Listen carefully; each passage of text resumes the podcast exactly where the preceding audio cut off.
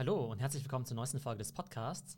Gestern hat Ethereum sein All-Time-High erreicht und das ist natürlich eine gute Gelegenheit, um darüber zu sprechen, warum ich schon seit Monaten all in on Ethereum bin. Wie ihr ja wisst, habe ich ja in den vergangenen Jahren ausschließlich in Tech-Aktien investiert, zum Beispiel in Apple, in Google, Amazon, Tesla, Nvidia, Shopify. Und diese Aktien sind auch alle ganz fantastisch gelaufen, da der gesamte Tech-Bereich natürlich in diesem Zeitraum stark gewachsen ist und das natürlich mittlerweile in ihren Kategorien die besten Companies der Welt sind. Und jeder, der in den vergangenen fünf Jahren Apple, Google oder Amazon gehalten hat, der hat sein Geld wahrscheinlich verfünffacht.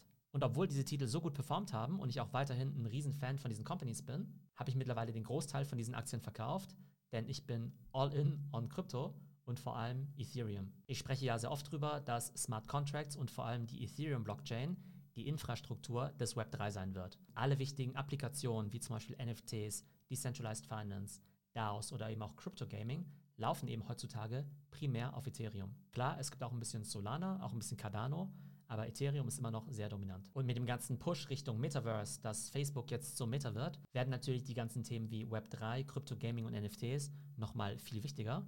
Denn heutzutage ist es nur eine kleine Nische, die sich mit den Themen beschäftigt. Aber irgendwann wird es eben Mainstream sein und Hunderte von Millionen oder sogar Milliarden werden täglich mit diesen dezentralen Applikationen zu tun haben. Aber das ganze Metaverse und Web3-Thema ist eben nicht nur ein Thema für die Zukunft, was irgendwas mit Virtual Reality zu tun hat, sondern heute benutze ich ja schon täglich Ethereum, um mich zum Beispiel in Webseiten einzuloggen oder eben auch NFTs zu kaufen. Ich logge mich zum Beispiel bei OpenSea ein, um dort NFTs zu kaufen. Ich logge mich auf der Artefakt-Webseite ein um dann hoffentlich irgendwann mal meine Clone X-Avatare zu bekommen. Und leider komme ich nicht mehr auf die Board Ape Yacht Club Seite rein, da ich im Augenblick ja kein Besitzer mehr von einem Board Ape bin. Und das sind natürlich alles kryptonative Plattformen und natürlich haben die dann eben so eine Ethereum- oder Metamask-Integration, aber auch viele große Web2-Plattformen wie zum Beispiel Discord, Twitter und Reddit planen jetzt eben auch so eine Ethereum-Integration. Bei Twitter wird es ja unter anderem eben auch das Anbinden von deiner NFT-Wallet sein, sodass dein Profilbild dann eben auch verifiziert ist. Das heißt, nur echte CryptoPunk-Inhaber können eben ihren CryptoPunk als Profilbild nehmen. Und bei Discord wird es eben so sein, dass man bestimmten Discord-Channels nur beitreten kann, wenn man eben auch ein bestimmtes NFT in seiner Wallet hält. Also Ethereum-Wallets werden irgendwann unerlässlich sein, wenn man sich irgendwie durchs Web 3 bewegen möchte. Und auch was das Thema Payment angeht, glaube ich, dass ich mittlerweile sogar häufiger in ETH bezahle als mit Bargeld. Denn ich bezahle eben nicht nur NFTs in ETH, sondern ich habe mich kürzlich eben auch für einen Online-Kurs registriert und dort musste ich dann eben auch in ETH bezahlen. Gestern hat ja Bitcoin sein All-Time-High erreicht mit etwa 68.000 Dollar, aber auch Ethereum hat sein All-Time-High erreicht mit etwa 4.800 Dollar. Und vor zwölf Monaten lag der Ethereum-Preis gerade mal bei 450 Dollar. Das heißt, das Ganze hat sich innerhalb von zwölf Monaten mal eben verzehnfacht. Mittlerweile ist ja der Großteil meiner Investments in ETH, wobei ich ja noch nicht mal ETH direkt halte, sondern viel in NFTs investiere, sozusagen als Store of Value, als Wertspeicher.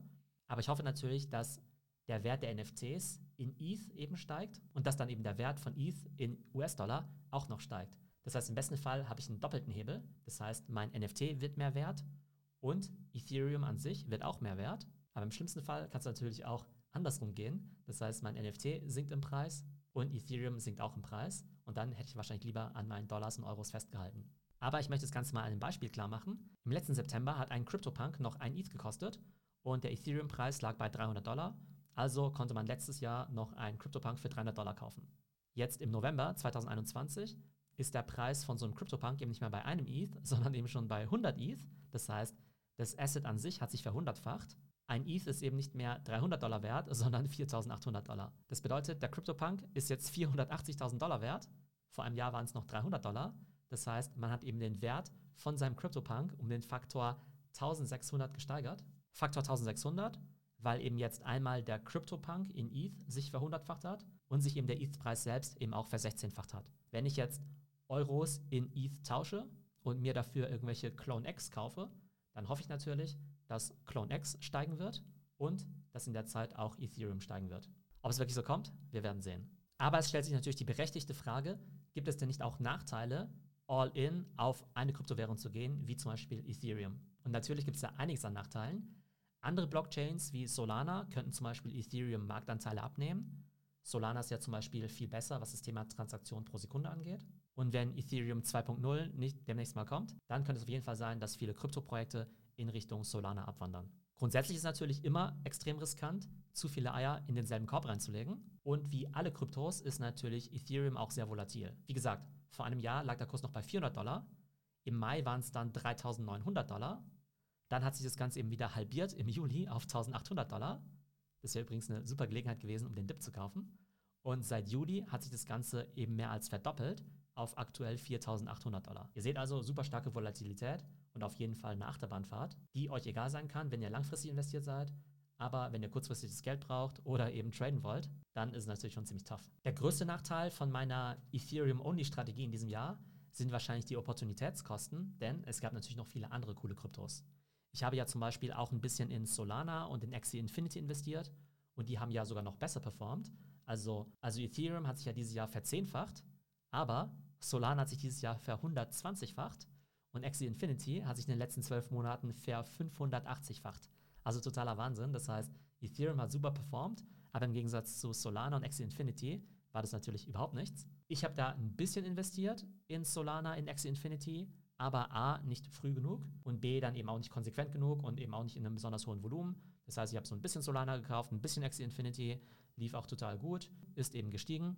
Aber ich habe es zum Teil dann auch wieder verkauft, um mir dafür irgendwelche NFTs zu kaufen. Das heißt, da habe ich einfach meine Position weder stark gehalten noch eben ausgebaut. Wenn ihr euch eben stark auf ein Asset konzentriert, dann habt ihr vielleicht einfach irgendwann nicht mehr das Kapital oder auch nicht die Attention Span, um euch eben auch wirklich um alle anderen Kryptos zu kümmern. Und das will ich im nächsten Jahr aber auf jeden Fall besser machen.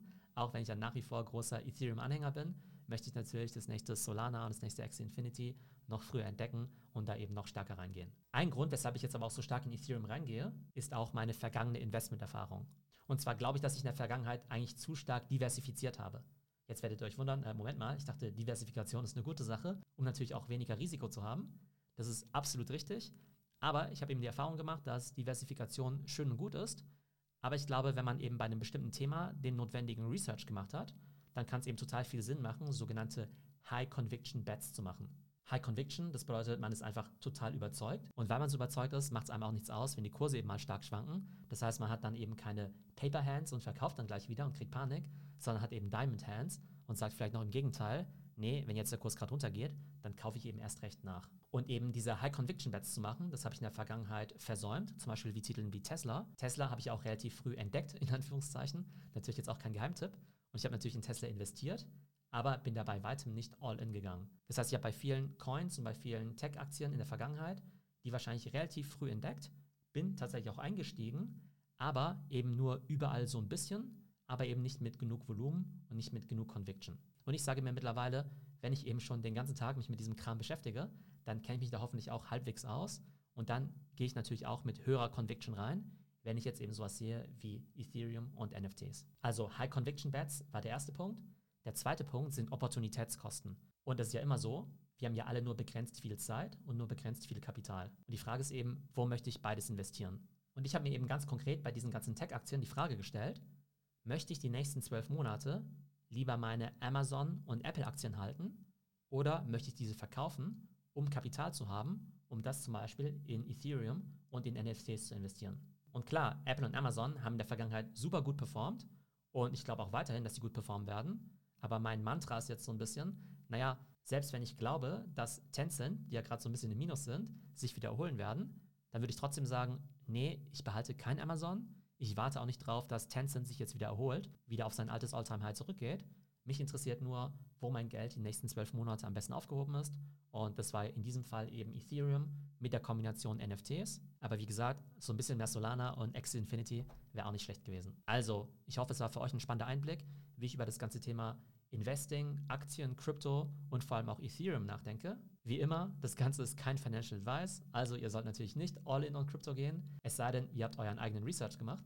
Und in jedem Fall wird es aber auch bald wieder einen Deep Dive geben in Richtung Ethereum, wo wir eben auch über diese ganzen Layer 2 Solutions wie eben Polygon sprechen werden, die ja das ganze Ethereum-Netzwerk skalieren sollen. Und wenn ihr mehr über Krypto und NFTs lernen wollt, dann solltet ihr auf jeden Fall in unseren Discord kommen. Da sind wir bald schon 2000 Mitglieder super smarte Leute mit dabei, die sich mit allen möglichen Kryptowährungen und Aktien auskennen. Und da gibt es auf jeden Fall immer super Diskussionen. Es wäre total genial, wenn ihr noch den Podcast mit 5 Sternen bei Apple Podcasts bewerten würdet. Also, ich hoffe, es geht euch gut und bis zum nächsten Mal.